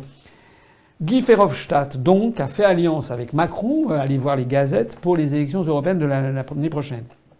Monsieur, Monsieur Verhofstadt a fait une déclaration en disant il a appelé à l'aide les États-Unis pour stopper Orban. Mais incroyable. Incroyable. Incroyable. Le même M. Verhofstadt, qui d'ailleurs doit répondre à la propagande habituelle en disant la construction européenne a vocation à faire contrepoids aux États-Unis. Mais Verhofstadt, qui appelle les États-Unis à vouloir mater le gouvernement hongrois, excusez-moi, mais c'est une réminiscence historique, c'est 1956, lorsque la Hongrie déjà se rebellait contre le joug soviétique, les soviétiques et certaines forces qui étaient des forces qui voulaient lutter contre le revanchisme, euh, des forces qui étaient du côté euh, du pouvoir qui avait été euh, installé par Mathias Rakosi, qui était le communiste hongrois, qui avait été le fameux inventeur de la technique du salami, eh bien, s'était tourné vers Moscou en demandant l'aide de Moscou, et donc les soviétiques étaient arrivés avec des chars. Eh bien, nous, c'est la même chose cette fois-ci, mais nous, nous sommes tombés dans le mauvais camp. Euh, cette fois-ci, du rideau de fer qui sépare l'Europe. Désormais, eh bien, c'est l'Union européenne qui veut aller mater la Pologne, comme la Pologne euh, de, de qui a été matée par le général Jaruzelski à la demande de Moscou. Et maintenant, il s'agirait de mater la Hongrie. Euh, comme la Hongrie avait été matée par Moscou, eh, eh, bien non, ça, ça ne, ça, ne peut plus, ça ne peut plus durer. Ça peut d'autant moins durer que par ailleurs, M. Verhofstadt, je n'hésite pas à le dire, est une crapule, puisque M. Verhofstadt, son nom a été lancé dans la presse parce qu'il faisait partie du scandale de ce qu'on a appelé les Paradise Papers, c'est-à-dire il a été mêlé jusqu'au cou dans des affaires, vous savez, de blanchiment, de, comment dirais-je, de, euh, de, fraude et d'évasion fiscale par toute une série de sociétés écrans. Je renvoie au scandale Paradise Papers. Voilà quels sont les amis de Macron, et voici quelqu'un qui se permet de nous donner des leçons de morale, de démocratie et de liberté. Cet entretien arrive à son terme. Avez-vous un mot pour conclure? Euh, il y aurait encore beaucoup de choses à dire, mais je ne veux pas monopoliser le temps. Je voudrais insister ici auprès de toutes celles et de tous ceux qui nous font confiance et qui me font confiance sur le fait que d'abord de se mobiliser pour l'université. L'université, je le rappelle, samedi 27, dimanche 28 octobre. Réservez votre créneau. Dans quelques jours, lorsque nous aurons définitivement le, les comptes exacts des, devis qui nous seront facturés, nous allons mettre en ligne, c'est quasiment prêt, nous allons mettre en ligne un formulaire d'adhésion pour que vous puissiez vous inscrire à cette euh, université. Donc faites-le. Euh, franchement, ça sera une université, je vous le garantis, qui sera très intéressante. Encore plus intéressante que les années antérieures. Ça, c'est le premier point. Le deuxième point que je voudrais dire, je lance ici un appel absolument solennel nous vivons des temps de plus en plus difficiles pour la France. On a l'impression qu'une folie générale s'est emparée des dirigeants français au plus haut niveau de l'État. Les dysfonctionnements, euh, les dérèglements, j'allais dire, inimaginables, euh, qui sont à la tête de l'État. Quand on voit par exemple que M. Macron ose s'approprier la croix de Lorraine, alors que Macron est l'antithèse exacte du général de Gaulle, de Gaulle qui s'est battu pour faire prévaloir la souveraineté et l'indépendance nationale contre toutes les puissances qui voulaient la servir, ceci au nom de la Croix de Lorraine, et que M. Macron en est l'antithèse exacte, c'est le collabo, le pire qui soit, des intérêts euh, allemands. On n'a pas parlé ici, on aura l'occasion d'y revenir, de ces rumeurs qui continuent d'enfler sur le fait que la France, après avoir tout cédé, serait désormais prête à partager la bombe atomique avec l'Allemagne en attendant de se brader notre siège permanent au Conseil de sécurité. Et M. Macron ose, ose se prévaloir de la croix de Lorraine.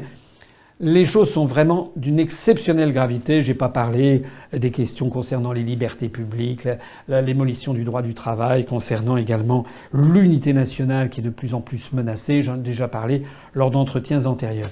Cette situation, elle est tellement grave que je vous demande réellement de vous rassembler et d'adhérer à l'UPR et de verser votre cotisation annuelle. C'est extrêmement important. Nous continuons de progresser. Nous sommes actuellement le cinquième parti politique en nombre d'adhérents, peut-être même le quatrième en nombre d'adhérents à jour de cotisation. Il faut que nous continuions dans cette direction. Il faut que notre chaîne, vous voyez ici, là, vous avez un moyen pour cliquer pour vous abonner à notre chaîne YouTube officielle. Nous avons plus de 73 000 abonnés. Il faudrait qu'on en ait 80 000, 90 000, 100 000, 120 000, 150 000, 180 000, 200 000. Il faut que vous fassiez feu de tout bois pour parler autour de vous de notre mouvement politique. Et le moment est de plus en plus opportun d'ailleurs, puisque la notoriété ne cesse de se développer. J'ai déjà eu l'occasion de l'expliquer avec toutes les statistiques. Le dernier point que je dirais, c'est également un appel au militantisme. Nous avons, c'est bien naturel, des euh, adhérents qui, après l'année dernière, où il y a eu énormément d'efforts, ils se sont déroulés des adhérents qui cette année ont soufflé parce qu'il n'y avait pas d'élection en vue. Sauf là où nous avons été présents dans toutes les élections partielles, que ce soit des élections législatives ou l'élection territoriale de Polynésie. J'en profite pour dire d'ailleurs que le dimanche 23 septembre, il y aura à l'île de la Réunion une élection législative partielle dans la septième circonscription, avec Fabien Dijoux qui est notre candidat, Sophie Sénac qui est la suppléante. Je demande ici à toutes les personnes qui habitent à l'île de la Réunion, mais je demande également à tous ceux qui me regardent et qui ont des amis à l'île de la Réunion, ou de la famille à l'île de la Réunion, de leur dire de tout le monde doit se mobiliser pour aller voter pour Fabien Dijoux et Sophie Sénac lors du, du scrutin du 23 septembre. Nous allons, à partir de l'université, lancer la campagne pour les élections européennes qui auront lieu fin mai 2019. Cette élection pour nous est extrêmement importante. Il faut absolument profiter de cette élection pour exister et pour que l'ensemble des Français nous découvrent et que nous battions des records dans les urnes. Il faut absolument que l'on se décroche, que l'on se descotche du 1, et quelques 1,2 1,5% qui est actuellement le nôtre. Les autorités européennes et les autorités françaises ont bien vu la menace. C'est la raison pour laquelle il y a cette connivence entre Macron et Mélenchon qui a été saisie par vidéo, parce que Macron et Mélenchon ont un intérêt commun. Macron va se présenter comme étant l'anti-Mélenchon et Mélenchon l'anti-Macron. Madame Le Pen va essayer de se présenter aussi comme l'anti-Macron. Ou éventuellement vouloir donner un coup d'arrêt à l'Union européenne. Mais surtout, ce qu'ils ne veulent surtout pas, surtout pas, c'est de parler du vrai sujet des élections européennes, qui est justement l'appartenance à l'Union européenne. Et on en a eu la preuve de ce que je dis là. Ce n'est pas du conspirationnisme, ce n'est pas du complotisme. Parce que, et c'est là-dessus que je terminerai, on a eu une déclaration incroyable, publique, d'un Allemand qui s'appelle Manfred Weber, et qui n'est pas n'importe qui, puisqu'il est le chef du PE, c'est-à-dire du Parti populaire européen au Parlement européen. C'est un groupe qui s'appelle le PPE, qui réunit euh, les républicains, la CDU-CSU en Allemagne, les républicains en France, le Fidesz d'ailleurs, le parti de M. Orban en Hongrie, etc.